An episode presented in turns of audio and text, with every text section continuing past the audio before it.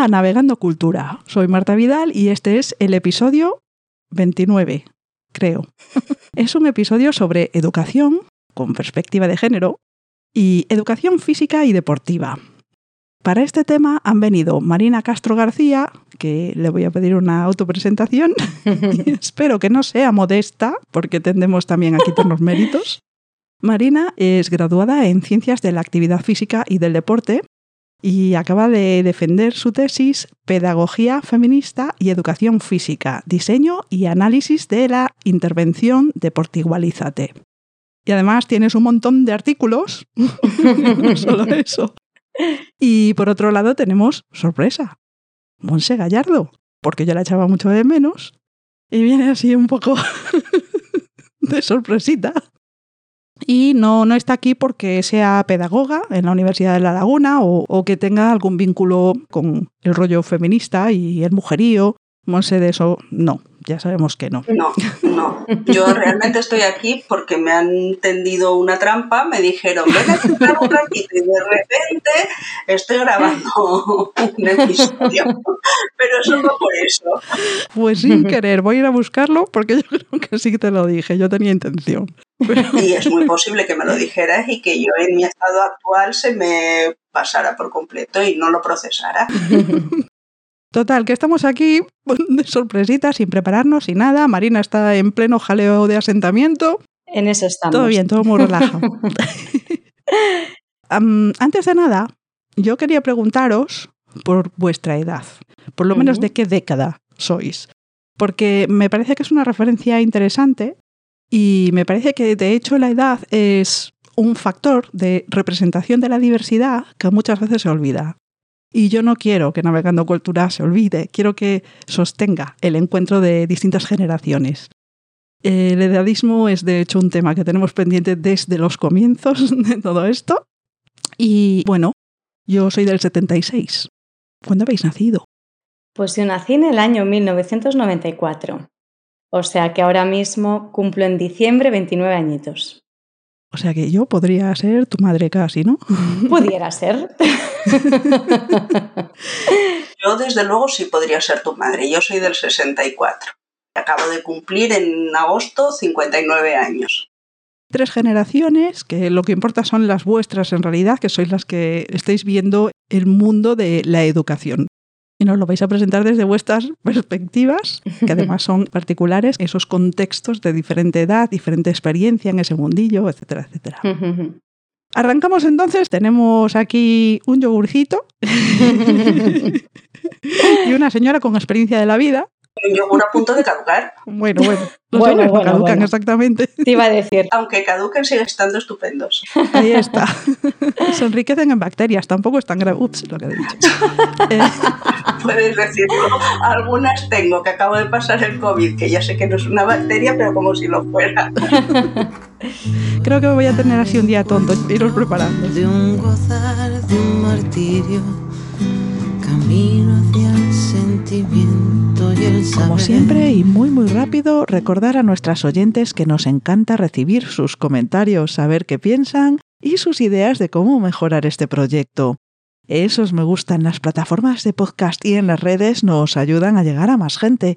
Todos los episodios están disponibles en tu plataforma de podcast y en la web navegandocultura.com. Te invito a unirte a la comunidad de colaboradoras y oyentes en Telegram t.me barra Navegando Cultura. Ven a visitarnos. Recientemente estrenamos Red Blue Sky, donde estamos como NAV Cultura, N-A-V Cultura. Cuando ese caminar es tan vivo al renacer. Marina, es que a Monse ya la conocemos un poco, ¿sabes? Te toca contarnos quién eres tú.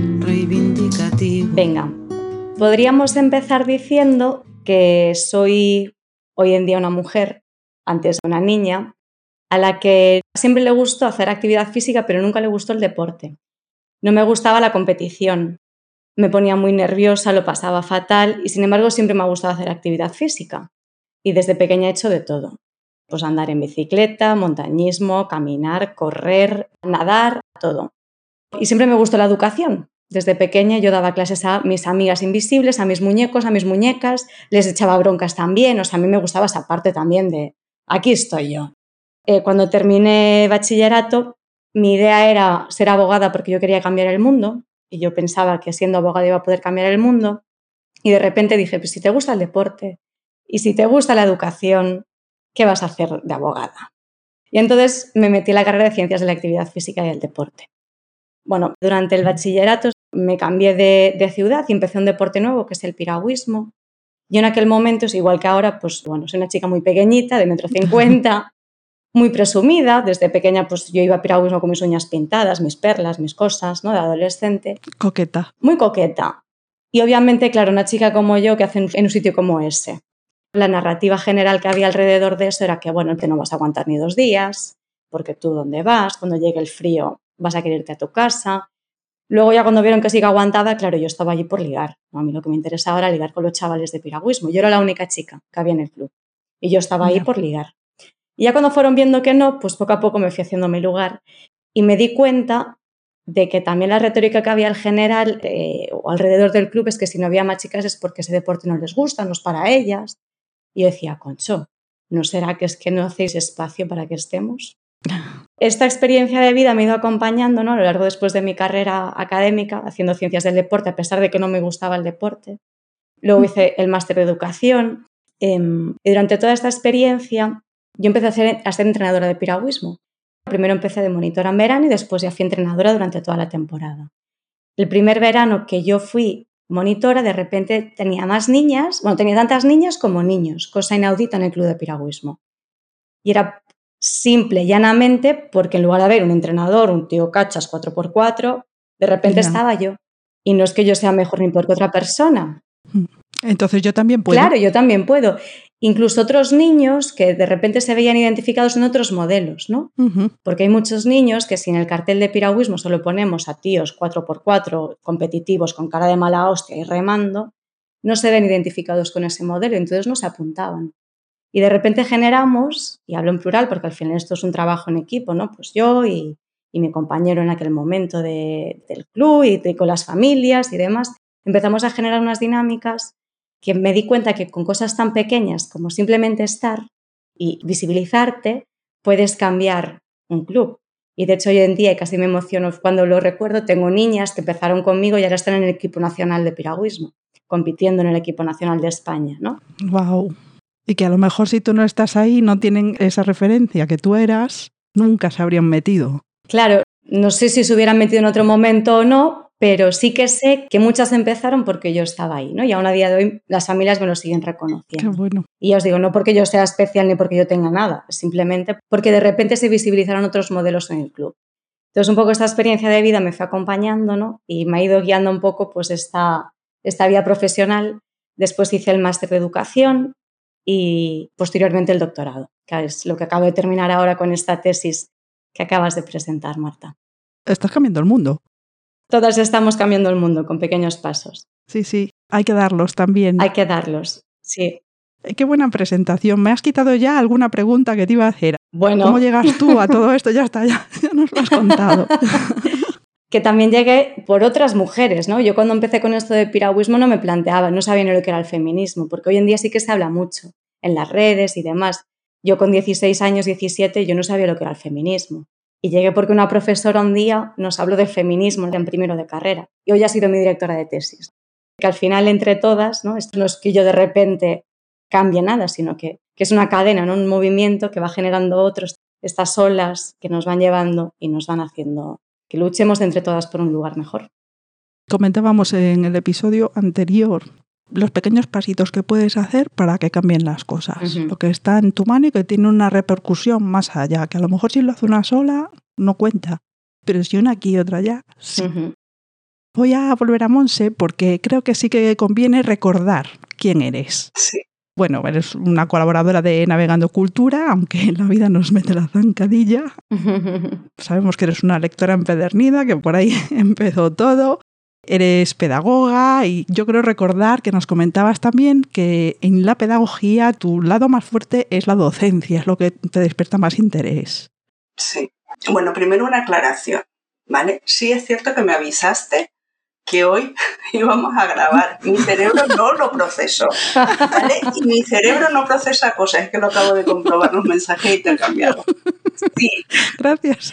A ver, voy a hacer un poco referencias a mi infancia también, como ha hecho eh, Marina, porque me parecen importantísimos los referentes. Sí, sí.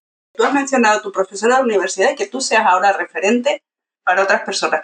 A mí, algunas alumnas y menos alumnos sí me dicen al cabo del tiempo eso que soy un referente para ellas. Bueno, depende de lo que haya llegado a cada persona, ¿no? Pero en general con mensajes positivos. Luego estarán los que no dicen nada, que por suerte se ahorran los que no tengan la visión positiva. En cualquier caso, a mí de pequeña no me gustaba tampoco el deporte. Era una niña activa. Yo tenía los columpios al lado de casa eso de las barras, porque había barras paralelas, eran unos columpios que ahora estarían prohibidísimos por riesgo para los niños, pero eran como para hacer calistenia y cosas así, ¿no? Entonces había unas barras de esas que yo me colgaba cabeza abajo, sujetándome con, el, con la parte de dentro de las rodillas, ¿no? Con la donde dobla la pierna. donde dobla, exacto. Y yo hacía eso, me tiraba la otra, trepaba, pero lo que era el deporte no me gustaba nada. Y en el colegio sí era muy habitual Claro, yo estoy hablando de primeros de los años 70, ¿vale? Yo empecé el colegio en 1970. Hace poquito. No, ya hace un tiempito, que soy de la primera generación de la Ley General de Educación del 70 y de eso ha llovido. Había lo que se llamaba gimnasia, que era la, creo que se llama gimnasia sueca, ¿no? La de dar los saltos, abrir los brazos. Empezamos por ahí. Luego ya fue cambiando a hacer deporte y es cierto que los niños hacían fútbol y las niñas hacíamos otro tipo de ejercicio, salvo con un profesor que a mí me gustaba además, yo me enamoré de él con 10 años y me duró, bueno, hasta que terminé octavo con 14. Que él tenía una perspectiva totalmente distinta. Además, él eh, era nuestro profesor de religión y yo no di ni una sola clase de religión. Cerraba la puerta del aula y nos enseñaba cultura canaria cuando todavía Franco estaba vivo, que no se podía dar cultura canaria, en fin. Eh, me metió en el equipo de lucha canaria ¡Wow! Yo no sabía esto, Monse. Me tiene secretos. ¿Esto qué es? Lo odiaba porque para mí era un deporte de brutos claro. y brutas yo. Pero bueno, me metió en ese equipo y aguanté poquísimo. También me metió en el coro. No cantaba, pero me metió en el coro, en fin. Que no sé cómo me podía gustar ese profesor. En cualquier caso, que es verdad que el deporte cuando yo era pequeña, primero no se le daba tanta importancia como ahora, que es esencial, la actividad física, pero estaba muy separado el deporte que hacíamos las niñas del que hacían los niños. Y eso también en el instituto y luego ya en la universidad, olvídate, como mucho las estudiantes hacíamos aeróbic y los chicos ya sí podían hacer atletismo, fútbol, rugby, en mi universidad había equipos de prácticamente todo. Entonces, bueno, eso es un poco para continuar hablando de lo que habla Marina. En cualquier caso, yo desde pequeña fui no con conciencia feminista, aunque yo, hablando de referentes, tengo una madre que es un referente muy importante porque mi madre, ella nos contaba que a los 14 años quiso ponerse a trabajar, que su padre no la dejaba y como necesitaba el permiso de él, ella le dijo que si no le daba el permiso, ella iba a falsificar la firma, es decir, que iba a trabajar sí o sí, iba a estudiar primero y luego iba a trabajar, con lo cual mi madre estudió en una academia a los 14 años, a los 16 empezó a trabajar, ella dejó de trabajar cuando se casó para tener hijos Dinos cuántos hermanos sois, porque eso de tener hijos. Nueve. Subrayado. Bueno, después de un ejercicio que he hecho de constelaciones familiares y demás, debo decir que somos once. Digamos que ha habido fallecimientos y demás, pero bueno, mis padres han tenido once hijos, aunque los parió mi madre, mi padre también los tuvo. Bueno, ella quería ser médico, su familia no tenía dinero, entonces estudió en el hospital militar aquí, sacó unas oposiciones para ser enfermera militar. Luego pasó a ser la jefa de enfermeras militares de Canarias, inspectora jefe de el cuerpo de damas auxiliares de sanidad militar de la región 7, que es Canarias, o algo así. Un nombre así corto para acordarse bien. Exacto. Una condecoración al mérito militar, en fin, ella siempre ha sido muy de lo que yo quiero lo consigo. Y mis hijas lo que quieran lo van a conseguir. Siempre el apoyo de mi padre. Mi padre en eso también es un referente, jamás le ha dicho que no, jamás, al contrario, ayudaba.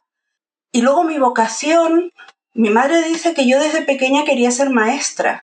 ¿Pero tú no lo recuerdas así? Yo tengo pocos recuerdos de mi infancia. Mm. No sé, tengo pocos. pero que yo también era de las que jugaba con las muñecas a darles clase, que también por supuesto regañarlas, yo sigo regañando ahora a todo el mundo, o sea que más a las muñecas. Eh, pero que les daba clase y desde luego lo que sí recuerdo, porque ya era mayor, era darle clase a mis hermanos pequeños. Entonces sí es verdad que a mí de la universidad, que es donde trabajo ahora, lo que más me gusta es la docencia, la relación con el alumnado. Y me gusta más cuando esa relación es estrecha, es decir, o sea, el número de alumnos y alumnas es muy amplio, hay muchos en clase, pero cuando son, por ejemplo, la tutorización de los trabajos de fin de grado o las prácticas, los grupos son más pequeñitos y por tanto la relación es más estrecha. Y eso reconozco que ahí me gusta mucho porque tienes otro tipo de relación con el alumnado. Es que es mucho más humana. Claro, claro no solo eso, sino que ves la evolución de las personas, estableces una vía de cooperación. A mí por lo menos es lo que me gusta. Y ahí es donde, aunque yo meto el feminismo en todas las clases, siempre que puedo les voy dejando, pues por ejemplo, en la asignatura de primero, normalmente, que es teoría de la educación, solo se estudia una educadora, que es María Montessori. Bueno, pues yo les hablo de Mary Wollstonecraft, de Rosa Sensat, de Carmen de Burgo, en fin, le nombro a otras educadoras que a lo mejor su aportación es más limitada, pero siempre les digo, por las circunstancias, claro. Porque su obra no pudo expandirse tanto como la de los hombres, ya lo sabemos todo, porque todas las mujeres siempre hemos estado a lo largo de la historia mucho más limitadas a contextos más cerrados, más pequeños, más concretos. Mm. También, por supuesto, cuando se acerca el 8 de marzo, sea la asignatura que sea, yo curso feminista.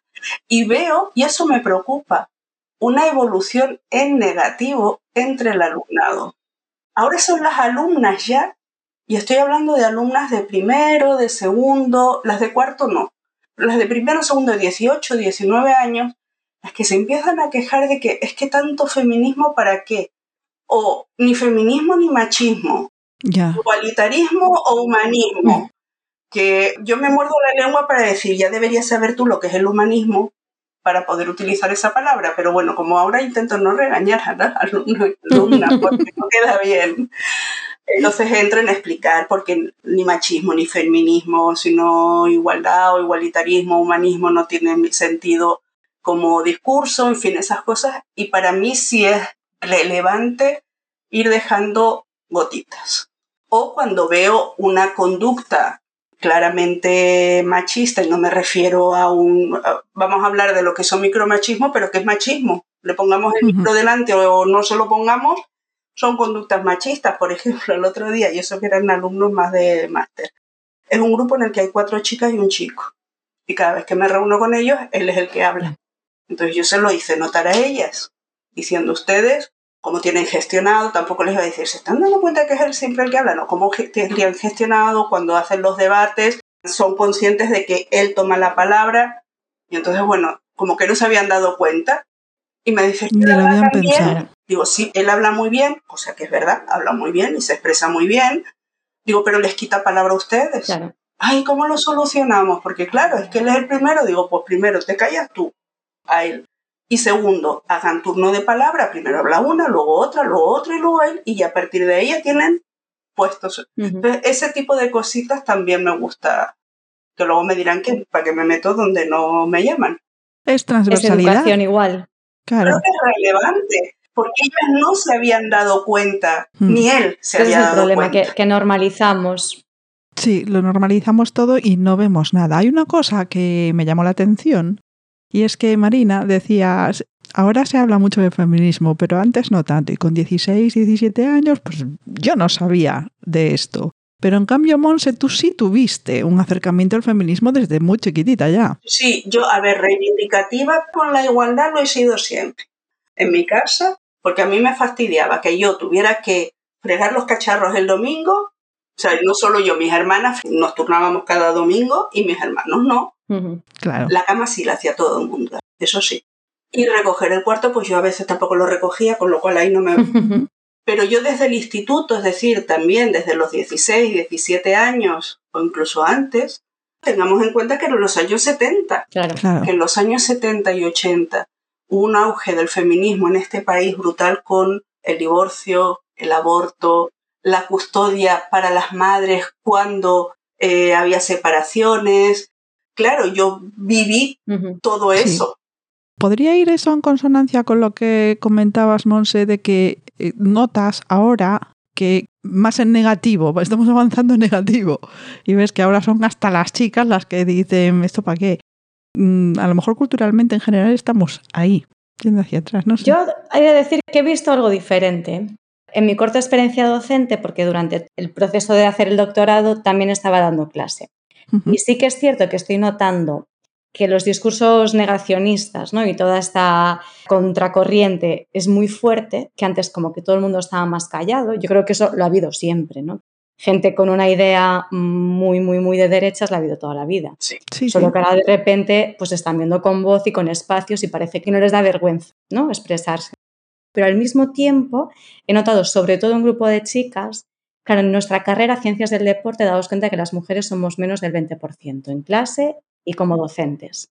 Pues estoy en un grupo de chicas con una conciencia feminista muy fuerte y unas tías súper preparadas, con muchísimo discurso, que en clase no se callaban ni una. De hecho, para poneros unos ejemplos, en nuestra facultad, y ya esto se lleva arrastrando desde hace mucho tiempo, hay profesores claramente muy machistas, hasta el punto de que tú como alumna no quieres ir a una tutoría al despacho sola porque te da miedo.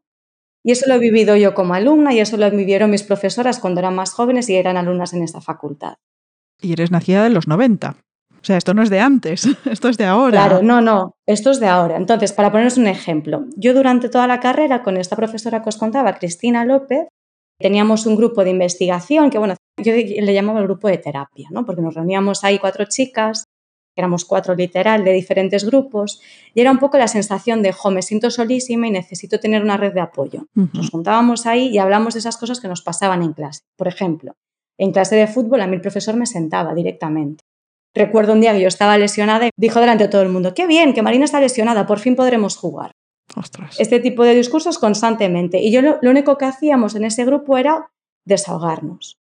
Estas situaciones se siguen manteniendo porque esos profesores siguen siendo los mismos, cada vez a peor, porque encima, claro, se van haciendo más mayores. Y yo acabé la carrera en el año 2016 y estaba dando clases este año desde el 19 hasta ahora estuve dando clases. Pues las alumnas ahora han llegado a poner una demanda contra estos profesores. Mm, qué buenas. Han puesto carteles por la facultad, han hecho un Instagram donde están colgando constantemente todo lo que sucede. ¿Dónde das clases? ¿Es a nivel universitario también? Sí, en el grado de Ciencias del Deporte.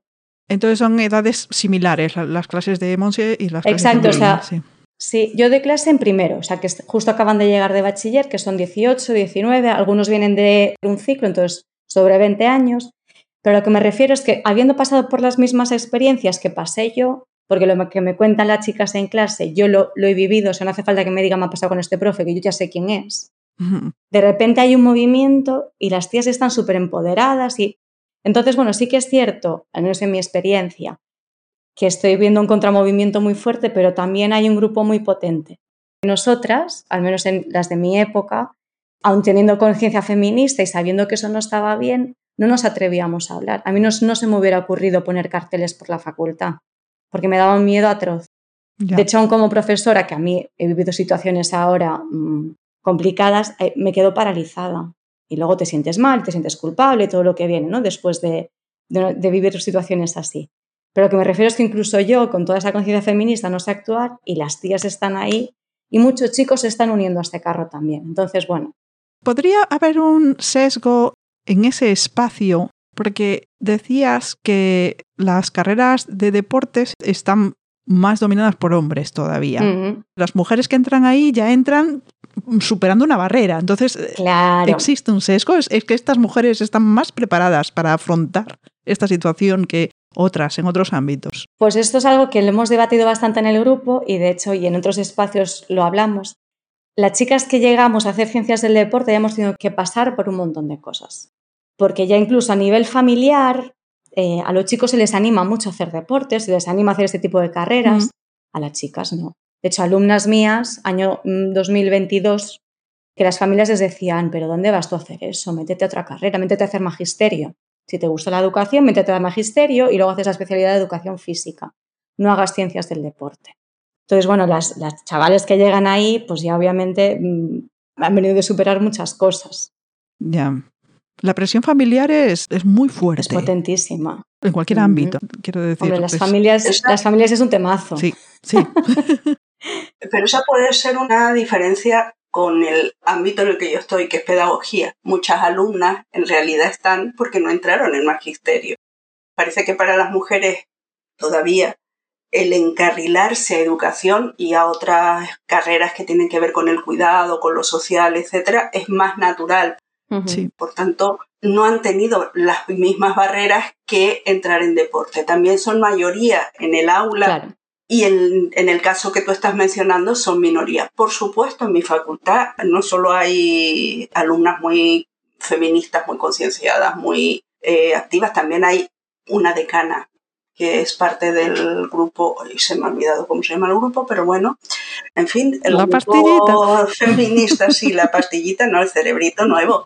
El grupo feminista, bueno, ya me acordaré, de estudios feministas de la educación o algo así, eh, que es nuestra actual decana, y siempre hay talleres, mm, charlas, es decir, a nivel institucional, no solo en mi facultad, que sí en eso es muy puntera, sino a nivel universidad en general sí hay una clarísima apuesta por la igualdad. Otra cosa es cómo eso se lleva al aula. Porque sigue habiendo profesorado, pues lo que tú dices.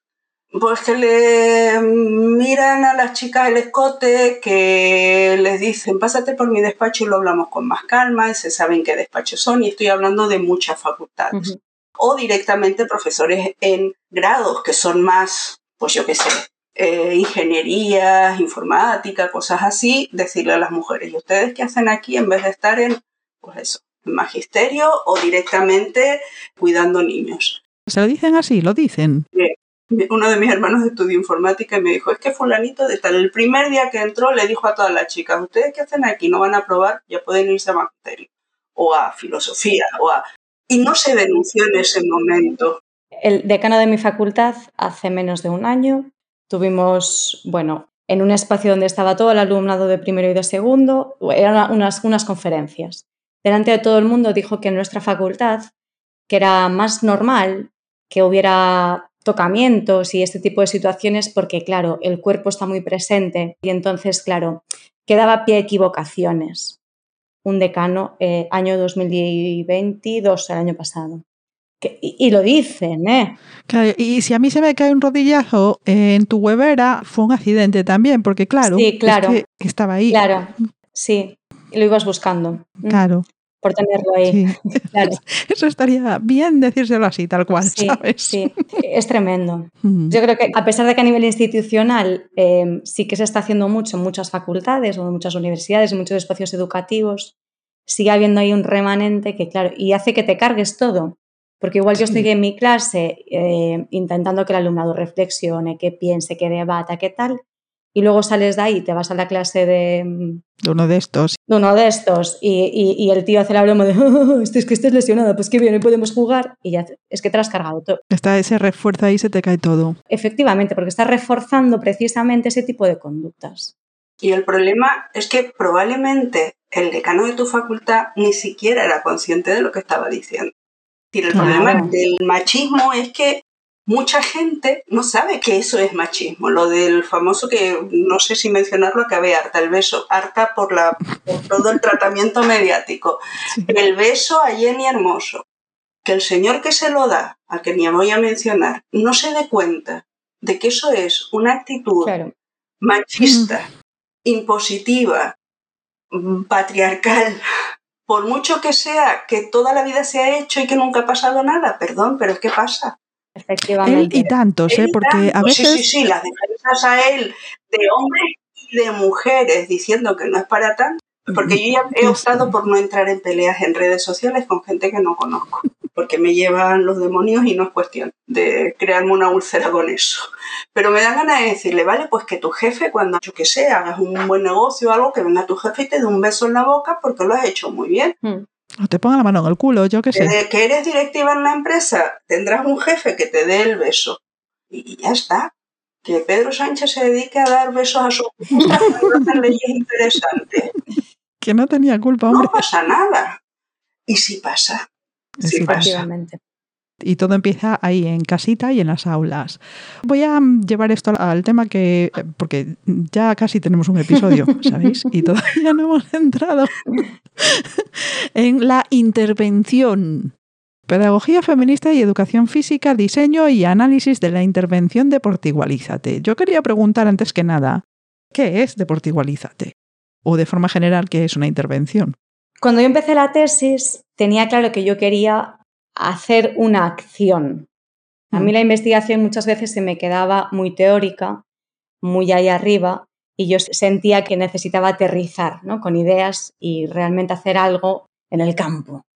Había hecho una cosa parecida en el TFG, en el trabajo final de grado, y luego quise hacer esta idea un poco más amplia en, en la tesis doctoral. Yo lo que me proponía era desarrollar una intervención educativa, una experiencia educativa, un programa educativo, no sé, ahí ya en función de quién leamos o quién sigamos, utilizaremos un lenguaje u otro, o si hablamos en inglés o en castellano, pues hablamos también de una manera o de otra, pero un poco la idea era desarrollar esto, un programa, una propuesta, una intervención educativa que nos permitiera desafiar el sexismo a través de contextos deportivos o teniendo como excusa el deporte y la educación física. Teniendo esto en mente, empecé bueno, a buscar maneras de aproximarme desde la investigación y desde la parte educativa al diseño de una intervención. Y creamos este programa que le llamamos Deportigualízate, jugando con la palabra deporte e igualdad. Es un nombre muy guay.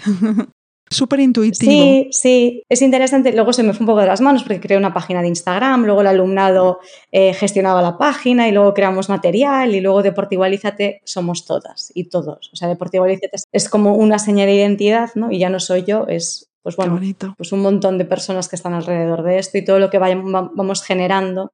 O sea, que no se queda simplemente en la intervención en el aula diseñada en sí, sino en todo lo que se ha ido generando después. Pusiste una semilla y salió una planta trepadora que se escapó. Sí, de repente se me está yendo, se me está yendo y la vamos a dejar crecer. Pero bien, de buen rollo. Encantada, sí. Entonces, bueno, un poco lo que pretendíamos era eso, diseñar una intervención o un programa educativo teniendo presente el feminismo y estas ideas feministas y esta pedagogía feminista, o llamémosle como queramos llamarle. Desde el minuto uno tuviéramos presentes estos principios críticos, ¿no? Y estos principios, por ejemplo, antes hablábamos de que ella lo que le gusta es la cercanía, esto es un principio del feminismo, esta, idea de no jerarquizar, ¿no? De estas relaciones horizontales. Entonces, desde la investigación también, no situarme yo como investigadora que lo sé todo y te voy a diseñar yo un programa y lo voy a implementar contigo, sino que vamos a diseñar entre todas las personas algo que realmente tenga sentido. Entonces empecé teniendo charlas con adolescentes, con em, personas especialistas en coeducación, con profes de educación física, con estudiantes de educación física en la carrera, de primer curso y de cuarto curso. O sea, con diferentes personas para ver un poco qué es lo que necesitamos, qué es lo que nos gusta, qué es lo que no. Por ejemplo, una cosa que me decían los adolescentes, porque mi idea principal era trabajar en, en secundaria, después vino el COVID tuve que, adaptarlo, ¿no? Había trabajado un poco en secundaria y lo tuve que adaptar. Pero, por ejemplo, una cosa que me decían, digo los porque me junté sobre todo con chicos, que es los que tenía alrededor, y me decían, estamos hartos que venga la policía a hablarnos, por ejemplo, de ciberseguridad en Facebook si no usamos Facebook. Claro, y eso es muy interesante, porque a veces desde la mirada adulta también, hablábamos antes del edadismo, pero también adultocentrismo, desde esta mirada adulta de que yo te voy a contar porque yo sé de la vida, de esta mirada adulta, creamos una intervención o un programa educativo sin tener realmente en cuenta ni sus necesidades, ni lo que les interesa, ni de qué idioma hablan. Es muy déspota. Claro, sí.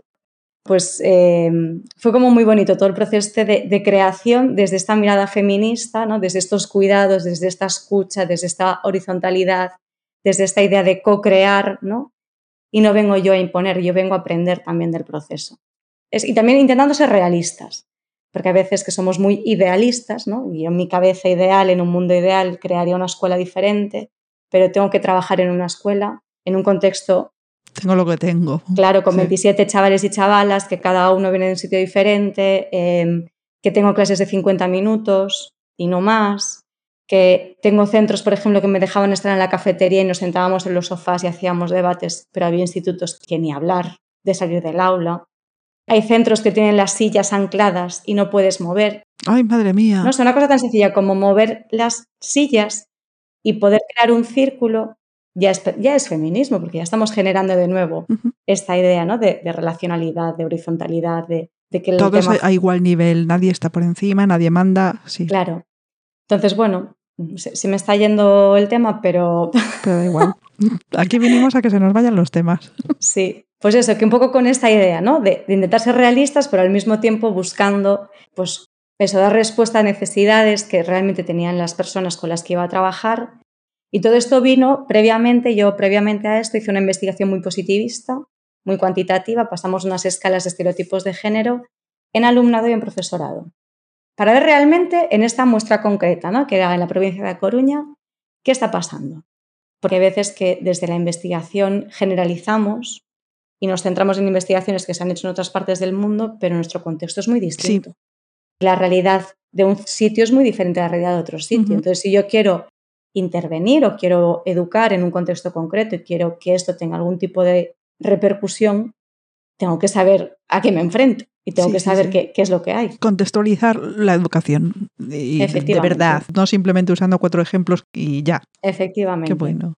Sí, y esto es otro de los, de los principios que también yo leyendo a teóricas feministas, pedagogas, desde la pedagogía crítica también, es otra de estas ideas clave, ¿no? que tiene que ser una educación contextualizada y que sea relevante para el alumnado, en base a lo que saben, en base a quiénes son, en base a su cultura, en base a, a cómo se mueven, en el entorno en el que están. ¿Cómo se define la pedagogía feminista frente a otra que no lo sea, por ejemplo? Yo, bueno, por la revisión que hice, que Monse, claro, como pedagoga me va a desmontar, pero...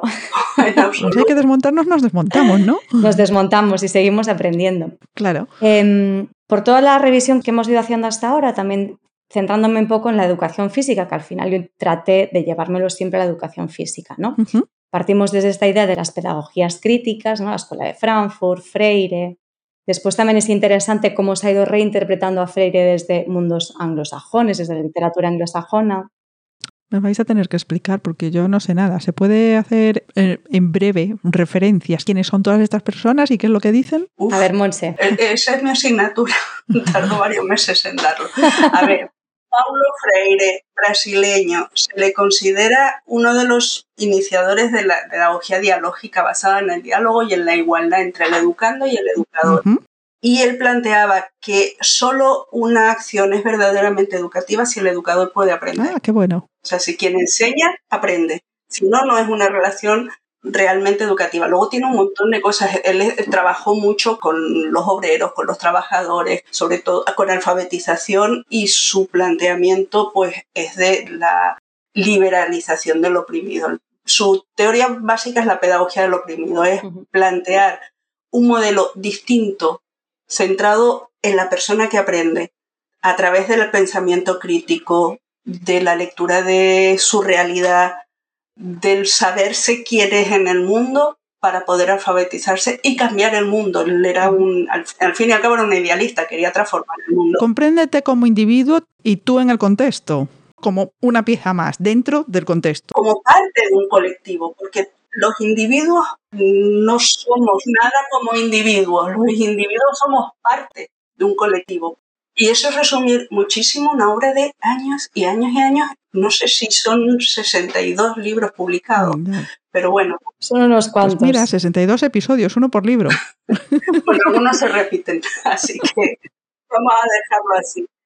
Y las pedagogías críticas ya muy rápidamente surgen básicamente en los años 60, 70, en educación, me voy a centrar, tú has mencionado la escuela de Frankfurt, que tiene más que ver con la filosofía, el psicoanálisis, etcétera, pero que bueno, es un planteamiento de, de la educación en la que se abandona un poco la perspectiva tradicional, incluso la perspectiva que trajo la escuela nueva, que era contraria a la, escuela tradicional de profesor hablando a alumnos y alumnos escuchando. Y lo que plantea es que solo siendo sujetos críticos y reflexivos sobre nuestra acción podemos mejorar las acciones. Ese sería, digamos, el resumen muy, muy resumido, muy, muy resumido de lo que serían las pedagogías críticas, que luego hay un montón de autores y autoras para hablar. No sé si tú quieres añadir algo sobre las pedagogías críticas, pero es que básicamente para mí, para hacerlo muy breve, sería eso. Sí. Hmm. Estabas haciendo referencia a estas teorías, Marina, para llegar a un punto. Bueno, pues a partir ¿no? de estas corrientes críticas de pedagogía crítica, después surgen otras autoras que desde los feminismos, y hablamos en plural, no podemos hablar en singular de feminismo. Desde los feminismos empiezan a reflexionar sobre algunas cuestiones sobre el poder, la autoridad, ¿no? Pues Elizabeth Ellsworth, Carmen Luke, Jennifer Gore, pues todas estas autoras. Ala, ala, ahora hay que explicar más cosas, más episodios. bueno, pues empezamos a ver estas autoras que desde el feminismo se plantean cuestiones de la, de la pedagogía crítica. Cómo podemos desde las aulas, estas cuestiones de autoridad que al final vienen de, una, de mucho mainstream, perdonad por meter palabras en inglés, pero cuando ya estamos metidas en estos, en estos berenjenales, se me va. bueno, intentar em, una contramirada, ¿no? Y entonces empezar a, meter narrativas feministas en estas pedagogías críticas. Y a partir de ahí empiezan a surgir algunas autoras que hablan ya de pedagogía feminista, de pedagogías del poderío. Estoy mirando aquí mi chuletita. Pedagogías del poderío en contextos como América Latina, pedagogías de género, eh, pedagogías radicales, ¿no? Eso de repente me fascinó. Y luego tenemos autoras como Bell Hooks, ¿no? Estas autoras feministas que nos dan mil vueltas de repente a la cabeza y meten constantemente temas de educación. Entonces yo a partir de ahí empecé a leer mucho sobre feminismos en educación, no tanto coeducación, sobre todo desde estas eh, teorías feministas. Tienes un artículo en el que trabajas sobre eso. No coeducación, sino esa perspectiva feminista. Exacto. Y hay autoras que sí que dicen ¿no? que deberíamos nombrar el feminismo y la pedagogía feminista como tal, ¿no? porque si realmente estamos aportando un enfoque nuevo, ¿por qué no nombrarlas? Mm. Dice aquí Maceira Ochoa, nombrar la pedagogía feminista y darle autonomía no solo remite a la clave feminista de nombrar la realidad, sino que es casi una congruencia con lo que ésta se propone, que es precisamente reivindicar el proyecto propio, el pensamiento original y libre, la legitimidad de decir, de plantear alternativas. Y a mí ahí me reventó la cabeza y dije, ya está, esta es mi tesis. y fue. y fue. Y nada, pues entonces a partir de todo esto, ¿no? Pues planteé la intervención y después desarrollé unas ideas clave de lo que para mí, que en mi experiencia propia, en este contexto concreto, para mí las ideas clave de, esta, de estas pedagogías, desde el feminismo, desde la criticalidad, eh, unas ideas clave para poder enfrentarnos a este tipo de, clases. Y este fue un poco mi, mi tesis. Qué emocionante. Después de la experiencia práctica, ¿no? de haber vivido estas clases y de haberme enfrentado también a muchos problemas. Yo preguntaba por la pedagogía feminista. ¿Cómo la podíamos definir? Lo que hemos definido son corrientes en relación con la enseñanza y todo esto en las que introducimos o, de las que sacamos lo que no consideramos que, encaje dentro de los principios y los valores del feminismo, y entonces de ahí nos salen las pedagogías feministas. ¿Sí? ¿No? Podría decirse así. A ver, antes de empezar la grabación yo le decía a Marina, dice, que, que realmente no existe una pedagogía feminista como tal. Claro, yo como pedagoga no conozco ninguna estructura todavía de pensamiento y acción feminista en, en educación, ¿vale? Sí hay mucha crítica a la educación, a la coeducación, a muchas formas de actuar en las escuelas con planes de igualdad, etcétera, porque al final estamos haciendo lo mismo con pequeños cambios, ¿no? Por ejemplo, la coeducación no es feminista, no. como tú sabes perfectamente, Marina, no es un planteamiento feminista. ¿Por qué no? Porque la coeducación, si tú no trabajas, preguntas, pero lo sabes perfectamente, si tú no trabajas los estereotipos, las relaciones de poder, no solo en el aula profesorado-alumnado, sino entre el propio alumnado, las relaciones de centro, si tú no revisas todo lo que es la estructura simbólica del centro, no voy a hablar de la educación en general, del centro que coeduca, no estás haciendo feminismo. El feminismo va mucho más allá. Yo creo que podríamos hablar, si te parece, Marina, de lo que a partir de nuestras lecturas y desde mi perspectiva, sin una pedagogía feminista, pero sin muchos planteamientos feministas de cómo debería ser la educación, cuáles serían los elementos clave que debería tener una pedagogía feminista. Al final mi conclusión aquí no tiene nada que ver con la pedagogía ni con el deporte. Mi conclusión aquí es que el feminismo lo quiere abarcar todo todísimo y encima se ha dividido en feminismos, con lo cual no hay por dónde pillarlo. Tú puedes agarrar uno y atarlo, pero ¿qué pasa con el resto? Se te van a escapar. ¿Quieres que entremos en ese debate? ¿O eso lo dejamos para otro episodio? Porque eso nos tiene aquí hasta las 12 de la noche hablando, lo de la atomización del feminismo. Sí, es un tema. Yo creo que mientras la base de todos los feminismos fuese la misma, iríamos bien. Y no estoy segura de que la base sea siempre la misma, pero bueno, luego son enfoques o sectoriales o académicos o etnográficos, culturales, es decir, puede haber distintos enfoques para e, el feminismo que nos da distintas mm, perspectivas. Yo creo que mientras la igualdad y el dar espacio a la mujer esté en la base, esa es mi perspectiva, estamos hablando de feminismo. Luego ya, uf, hay mucha tela que cortar.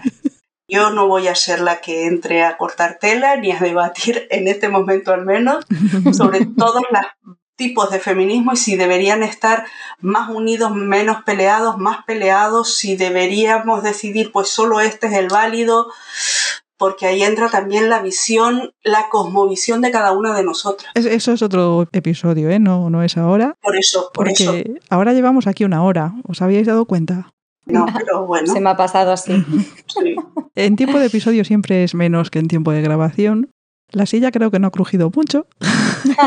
Salvo ahora que acabo de poner las manos, he estado separadita. Espera que me ponga a editar. Entonces menos mal que no había crujido. Em, Marina va a estar aquí más veces, yo creo. Sí, vamos a intentarlo. Sí, sí, sí, sí. Ahora lo has dicho en público. Ya está. Queda grabado. Veníamos a eso, a conocer a Marina, a conocer su trabajo, esta tesis, este, este programa de Portigualízate y aprender un poco sobre esa visión feminista sobre la educación. A mí me parece súper interesante tu trabajo y además el proceso que has contado de cómo lo has llevado a cabo, el punto esencial de preguntarle a las personas que quieren, porque si no, ¿cómo voy a hacer yo una acción educativa si no sé mm, qué es lo que están demandando? Luego ya le damos la perspectiva técnica. A mí me, ha gustado muchísimo y desde luego quiero profundizar y me encantaría seguir preguntándote, pero ya estamos en hora de descuento. Puedes hacer unas cuantas preguntas. Unas preguntas, sí. Pues como mencionaste que habías hecho la el estudio muy positivista, muy con cuestionarios de los estereotipos. Solo el primero, después ya. Pero en el proyecto en sí, ya en la intervención, en la acción educativa, cuando ya tienes a los chicos y las chicas haciendo deporte, digamos, ¿cómo trabajas los estereotipos? Pues como no me daban clases de educación física, porque eso es otro tema, yo como persona externa que va a un centro, no me van a dar las horas que yo pido. Solo me daban o educación en valores o tutorías. Entonces, cambiamos un poco el enfoque y yo lo que quise era, a través de contexto deportivo o de, cultura deportiva, trabajar el tema de la igualdad. Entonces, no era que a partir del deporte en sí de práctica física vamos a trabajar la igualdad, sino que son una serie de actividades, tareas para trabajar todas eh, estas cuestiones.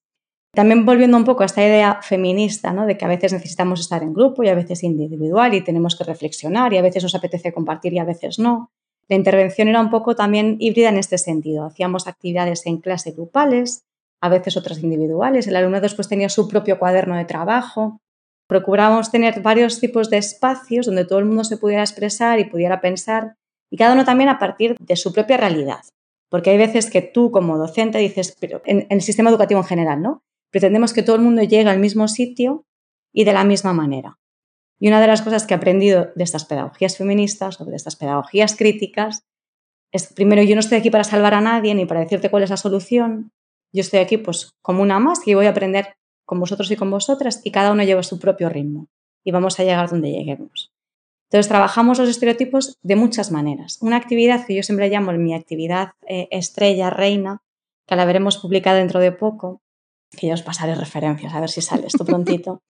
es una actividad muy chula que ahora, pensándolo con el tiempo, debería hacerla menos binaria, ¿no? Pero en aquel momento, en ese contexto en concreto, se planteó muy binaria porque, bueno, tampoco el tema trans no estaba tanto en auge, no, no había tanto debate alrededor de eso, al menos en nuestro contexto.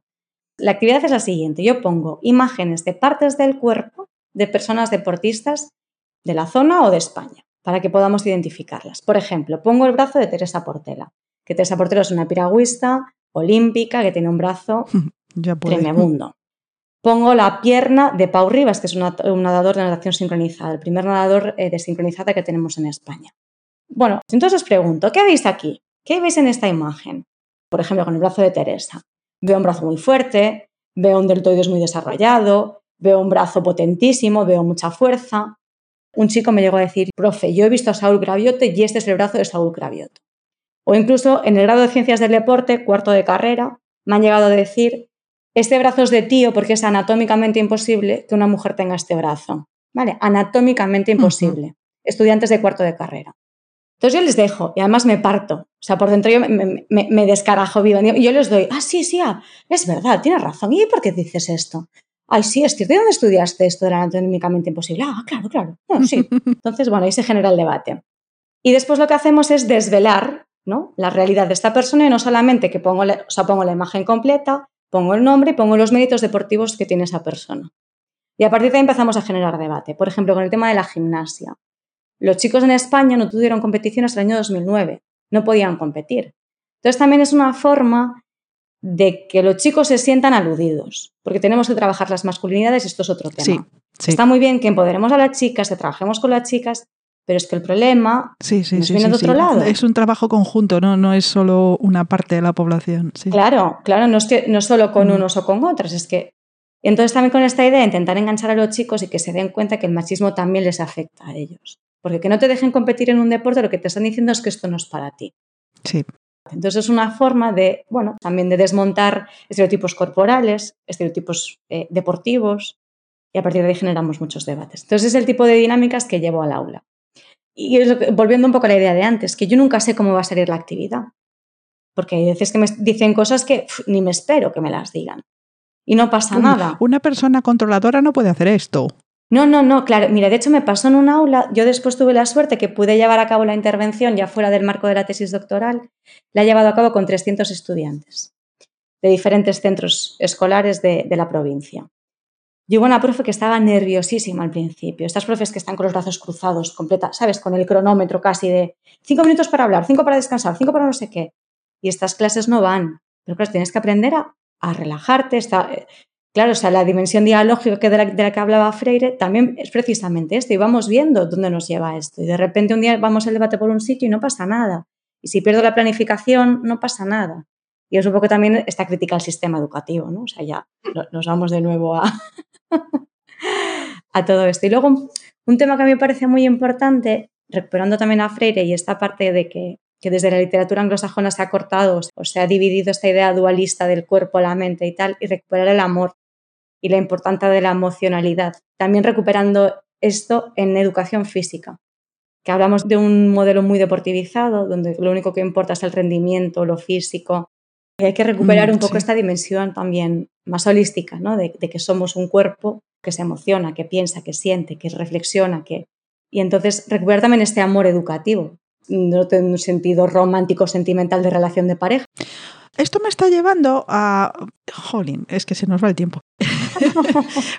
por qué tener asignaturas de este tipo en las escuelas y ya desde pequeñitos. ¿Por qué la educación física? Claro, si no estamos fomentando esa unión de cuerpo y mente desde el amor, aprender a quererte, a conocer tu cuerpo, no solo trabajar el músculo, que seas más fuerte, que seas más rápido, que no, también que sepas sentarte, que hagas una mejor digestión porque has hecho X ejercicio eso se aprende también. Sí, claro, por supuesto que quieres la educación física, pero tiene sentido si no se hace desde ese punto de vista tomando el cuerpo como un todo y las emociones también están ahí. Con el ejercicio puedes ayudarte a gestionar tus emociones. Hombre, y es el mejor antidepresivo que existe. Claro. O sea. El currículum de educación física, el currículum oficial de primaria y secundaria va en esa línea de autocuidado a través de la educación física. Otra cosa es lo que hace el profesorado en la cancha deportiva, que es ponerles a correr, ponerles a dar saltos o lo que sea. Pero el currículum habla de nutrición, habla de emociones, habla de, un montón de cosas, bueno, no tantas, pero habla de más cosas que tienen que ver con el autocuidado y con el bienestar físico. Y el bienestar conecta con lo que tú estabas eh, comentando antes, Marina, la separación de cuerpo-mente. La salud mental depende de lo físico, igual que la salud física depende de la mental. Están conectadas. Claro, es que somos uno. Y ahora lo estamos viendo que deportistas de élite están empezando a hacer ese reclamo de tengo derecho a mi salud mental, ¿no? Fue la primera Simone Biles y la que le cayó por renunciar, por decir no aguanto más y ha habido otros y otras deportistas que están en esa línea. Con lo cual también visibiliza la necesidad de decir necesito estar bien. Si yo como profesora necesito estar bien anímicamente para ir todos los días a mi trabajo y quien es dependienta o dependiente en cualquier tienda también, porque un deportista, ¿no? Por mucho que tenga que rendir al máximo para ganar una medalla de oro en el campeonato mundial su salud mental es importantísima. Sí. Totalmente. Pero ya si ganas la medalla ya está, ¿no sabes? Ya eres feliz. Sí. Claro, ya lo tienes La autorrecompensa ya el ganar la medalla, pues es hecho, hecha una mierda. ¿Se puede decir mierda en el podcast? sí, le ponemos la etiqueta de explícito. Luego le pones el, pitido. Lo dejo natural, son todos explícitos. Pues el currículum Monse sí que aboga mucho por eso, y de hecho, y la última reforma educativa, que a ver cuánto nos dura, porque esto también es tremendo, ¿no? Que cada pocos años estamos cambiando. Yo creo que no da tiempo. El profesorado anda como pollo sin cabeza, intentando adaptarse rápidamente a lo que viene, hacer la nueva planificación anual y no te da tiempo a realmente profundizar. Pero sí que, de hecho, desde la educación física se aboga por modelos pedagógicos que hasta ahora no se habla de modelos, ¿no? O sea, que hay formas de abordar la educación física mucho más humanas, mucho más respetuosas, que realmente fomenten otras cosas, pero aún así el profesorado por falta de conocimientos, o por falta de tiempo, por falta de interés, o llamémosle X, sigue pasando tests. Mm. ¿no? Y, las chicas tienes que hacer esta marca, los chicos esta marca, y seguimos en esta mentalidad deportivizada de que esto es lo más importante. Y ahora hay otra cosa que a mí también me está preocupando mucho, sobre todo desde la investigación que se hace en educación física y todos los programas que están saliendo, que hay como un boom por la, la preocupación por la salud, y lo voy a entrecomillar, estoy haciendo entre comillas la salud, porque lo que nos preocupa es la obesidad, porque claro, es un problemón, la obesidad es un problemón. Sí. pero es que eh, todo lo que nos preocupa es que se muevan, ¿no? lo único que quiero es que vayan a clase y que acumulen muchos minutos de actividad física y ya con esto mm, luchamos contra la obesidad. Pero señores y señoras, que hay un, tema de una gordofobia tremendo y sí, ¿por, Qué, tengo niños y niñas gordas en clase? Mm qué realidad social está viviendo estos niños y estas niñas, qué es lo que necesitan. O sea, claro, es que es un problema que va mucho más allá de que, se muevan en clase. ¿Y qué hay en las máquinas de vending del instituto? Eso. Bueno, en la universidad, que hay un programa de actividad física, las máquinas son de chocolates, de dulces ultraprocesados, de jugo lleno de azúcar, sí, que sirven en las cafeterías. Pero bueno, en las cafeterías de los hospitales. Hmm. He comido varias veces en la cafetería del hospital y es lo de la salud será para los que están ingresados, porque para los que venimos a comer aquí, nada. No, no, no. Horrible. Mm. Esto yo creo que pasa en todos los ámbitos y a todos los niveles. Es un doble mensaje todo el tiempo. Te digo una cosa, pero hago otra. Y todo el tiempo así. Eh, yo creo que, es por la gordofobia, porque te fijas en el síntoma. Mm. El síntoma es que te sobran kilos. Mm. ¿Por qué le sobran kilos a la gente? A ver, yo puedo saber por qué a mí me sobran kilos y ya veré yo mi forma de enfocarlo. Pero mi situación no es la situación de otra persona.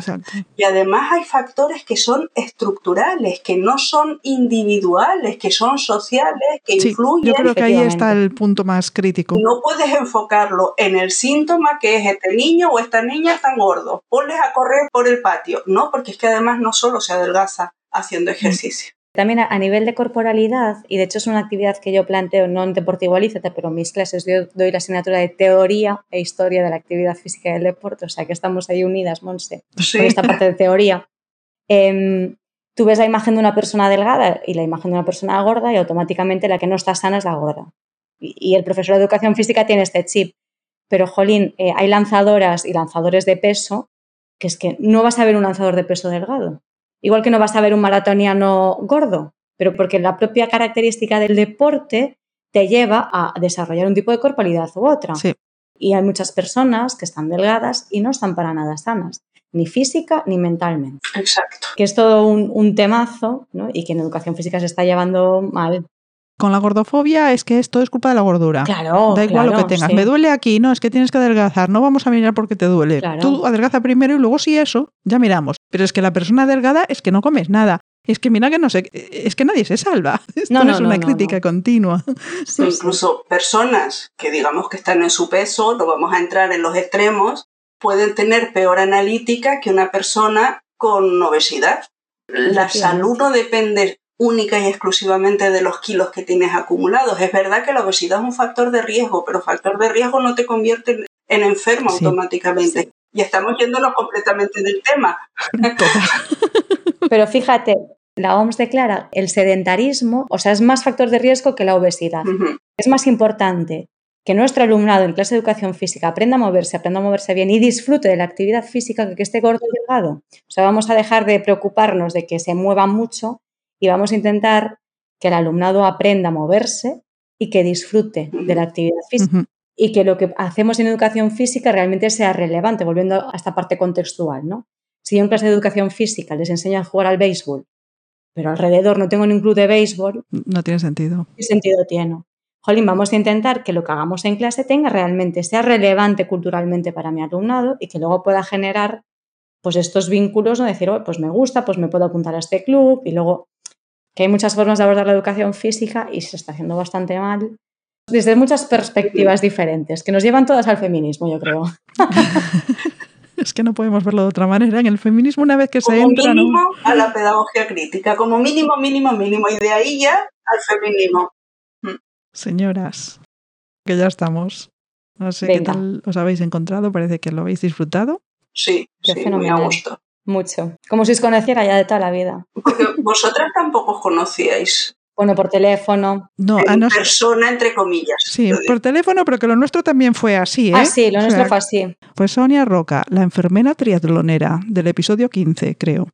Que se lo dijo a tu madre, ¿no? Que, ah, mira, que, está, que está haciendo un podcast. Y a mí me vino y me dijo, mira, llámala, que, que te ha dejado el teléfono. Y resulta que Marina no sabía nada más que... No, nada. Nada. una cosa así, bueno, pues vale, pues llamo. Venga. Pues ya está. Bueno, como en general se hacen las cosas en este podcast. Sí, aquí vienen las cosas. Bueno, en general, en general la vida. Sí, sí, es así. Eh, las cosas buenas vienen así. Tú lo mencionaste antes. Que hay, que tener esa flexibilidad. Claro, y estar abierta. Deberíamos plantearnos si eso también es feminismo. Yo creo que las mujeres estamos mucho más abiertas a hacer contactos así, más flexibles, más improvisados, que los hombres como que requieren más, no voy a decir carta de presentación formal, pero sí como encontrarse más con que alguien haga la entrada, digamos, que haya presentación o algo así, no sé, o quizá los jóvenes ahora no, bueno, los jóvenes ahora yo les veo que lo de hablar por teléfono no tanto y es más mensajitos. Pero yo creo que sí, que esta forma de, porque al fin y al cabo este es red, cuando necesito a alguien que le dé una charla a los alumnos, porque se me ocurre, que por cierto ya te tengo a ti apuntada, Marina, para una futura charla, porque quiero que les cuentes el proyecto. Cuando quieras. Así online, pero solo contarás, espero, en algún momento ya te avisaré. Que si me tengo que coger un avión. A Canarias, chica. Para tomar un poquito el sol. Yo eh, supongo que estarías encantadísima de la vida, pero la facultad no paga esas cosas. Pero igual unas vacaciones me las puedo pagar. ah, bueno, tú verás. Vamos cuadrando pero bueno, ya sería para el próximo año. Muchas gracias por aceptar esta invitación. Gracias por este rato. Gracias por tener esa conexión entre vosotras. Gracias a vosotras. es que me encanta cuando pasa esto. Sí, yo iba a decir eso, que gracias y que me ha encantado hablar contigo, Marta, otra vez y conocer a Marina, porque muchas de las cosas que ella cuenta me resuenan. Es como una versión joven. Todo lo que ella cuenta lo cuento yo también en mis clases y en, es mi discurso es parecido, salvo la parte estrictamente deportiva. Qué maravilla. Métodos, eso es que me ha encantado. Pues me ha encantado a mí también estar aquí, coincidir. Qué buena, gracias. Y también esta idea ¿no? que decías de pues, estas relaciones en red, hablabais de, de tejer redes. Esto es uno de los principios que yo planteo en la tesis, ¿no? Al finalizar de todo este proceso de la importancia de generar redes empoderantes y liberadoras, digo yo. nos dan alas también, que al final nos unimos y esto hace que tú también digas, ostras, pues no estoy sola. Y esto también te libera de cierta manera y hace que puedas continuar expandiendo estas olas. Así que me ha encantado. me ha caído la auricular. Em, que me gusta mucho esa idea de las alas, que las mujeres podamos volar. Nuestro destino, despertar. Y volando nos vamos, navegando cultura con Marina Castro García y Montse Gallardo. Soy Marta Vidal, arroba Marta Vidal en Twitter. Si te ha gustado este episodio, deja tus me gusta y tus comentarios en las redes y en tu plataforma de podcast. Este pequeño esfuerzo de tu parte mejora el posicionamiento de Navegando Cultura en los rankings y nos ayuda a llegar a más gente. Ahora también estoy en Blue Sky, navcultura.bsky.social. La comunidad de colaboradoras y oyentes se encuentra en t.me barra navegando cultura. Visítanos y habla de lo que te dé la gana. Hasta el próximo episodio. Valientes volarán. Si la marea